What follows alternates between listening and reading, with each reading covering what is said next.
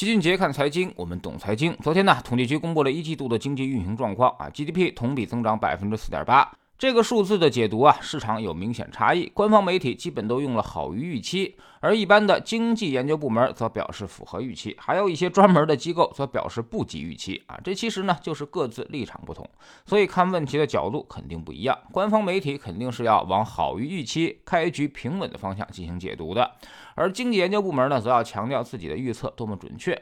只有市场上真刀真枪搞投资的，才会觉得它不及预期。百分之四点八的水平，跟去年三季度是很接近的，都属于我们历史上比较低的水平了。客观的来说啊，一季度疫情冲击之下，经济确实是很艰难。拆解一下百分之四点八啊，最终消费只贡献了百分之三点三，这其中呢，财政支出和政府消费拉动经济还有一点八个百分点，而真正自下而上的商品消费和服务消费只有百分之一点五的拉动力。净出口呢仍然有零点二个百分点，剩下一点三个百分点都是资本形成拉动啊。换句话说，我们已经很努力的在通过基建、财政和出口全面拉动经济了。固定资产投资已经拉到了百分之九点三，但仍然无法阻挡消费的大幅下滑。而且这可能还没有反映出最悲观的情况。一季度的数据只到三月底，四月份的时候，整个上海及其周边的产业链基本都处于停产停工的状态，而且物流速度也变得越来越慢。所以工业增加加值一季度看起来还有百分之五，但其实到了四月肯定会严重下滑。而且一季度高端制造业增速还是比较快的，但这些呢基本都会受到这波疫情的冲击影响。除了高端制造之外，上游贡献也十分明显，采矿业呢增加值达到了。百分之十点七，三月份煤炭产量更是增加了百分之十四点八。从地产销售端来看啊，也是进一步走弱的。房地产开发只有百分之零点七了啊，房地产投资已经严重下滑，这对于经济有着巨大的压制作用。因城施策，放开一些限购限售政策，目前来看效果都并不明显。其实道理大家都很明白，现在消费都已经没啥欲望了，就更别提去买房子了。从人均可支配收入来看啊，那么也不乐观。城镇居民人均可支配收入增。长百分之五点四，人均消费支出增长百分之五点七，都明显低于疫情前的水平。三月份的社零数据同比下降了百分之三点五，环比下降了百分之一点九三，其中餐饮收入下降百分之十六点四啊，商品零售下降百分之二点一，所以总体来看，消费状况那现在是很不乐观的。根据一季度的 GDP 来看，今年要想完成百分之五点五的目标是比较困难了，因为四月份的数据可能会更糟。然后五一假期基本报销，也就是说二季度跟一季度的表现来看啊，可能基本整体差不多啊。即便是三季度开始拉升，那么三四季度也很难把经济拉回到百分之五点五的总体水平。所以今年全年 GDP 可能要降落到百分之五这个位置了。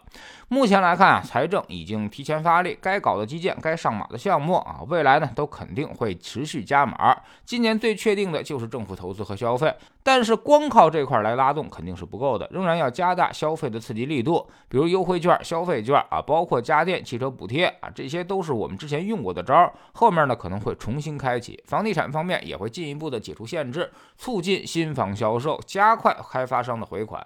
另外，更重要的就是恢复物流的畅通。对于各行各业，估计也不会再进行打击了，特别是互联网啊，一场矫枉过正正在发生。站在投资的角度来说，一季度数据确实是不及预期。昨天市场也做出了一定的反应，但好在反应不太强烈，当天就消化掉了，说明市场现在气氛还是比较悲观的，已经对经济不抱太多的期望了。从我们常说的金融周期、消费、成长四大风格来说，未来拉动市场的主力恐怕仍然是金融和周期啊。消费不振，一时半会儿是无法扭转这个预期的，而成长。更是今年的重灾区，在经济下行、超预期、利润周期下行的背景之下，成长的神话会破啊！期望越大，那么失望也就会越大。未来大家会发现，那些动辄估值上百倍的东西根本就撑不住。起码现在来说，消费和成长都还没有特别大的利空消息释放出来，大家的心态呢也没有受到太大的打击，所以这两块啊，可能也就不是市场底部了。而当大家都被行情伤得越惨，那么价值的优势也就会越发的明显。所以今年我们依旧还是看好价值，而看空成长。在宏观经济转向之前，成长的配置比例不宜太高。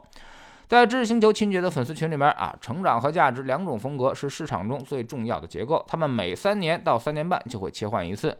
成长和价值风格压对了，你就是市场中最牛的基金经理；如果压错了，那么每年对你来说都是熊市。未来这种结构会持续很长一段时间啊，很难再出现什么鸡犬升天的大牛市行情。我们总说投资没风险，没文化才有风险。学点投资的真本事，从下载知识星球找齐俊杰的粉丝群开始。新进来的朋友可以。先看《星球置顶三》，我们之前讲过的重要内容和几个风险低但收益很高的资产配置方案都在这里面。在知星球老齐的读书圈里面，我们正在讲黄奇帆写的《分析与思考》。昨天我们说到了互联网金融到底该怎么搞？为什么当时作者在重庆的时候坚决不允许任何一家 P2P 在重庆落地？他当时看到了什么样的风险？现在加入知识星球，找老齐的读书圈，每天十分钟语音，一年为你带来五十本财经类书籍的精读和精讲。之前讲过的二百三十多本书，全都可以在置顶二找到快速链接，方便您的收听收看。说个通知，老齐的新书就叫做《齐俊杰看财经》，是我们这么多多年绝招的总结啊，正在京东和当当火爆发售。这本书里呢，还是干货很多的。苹果用户请到齐俊杰看财经的同名公众号，扫描二维码加入，三天之内不满意，可以在星球 APP 右上角自己全额退款。欢迎过来体验一下，给自己一个改变人生的机会。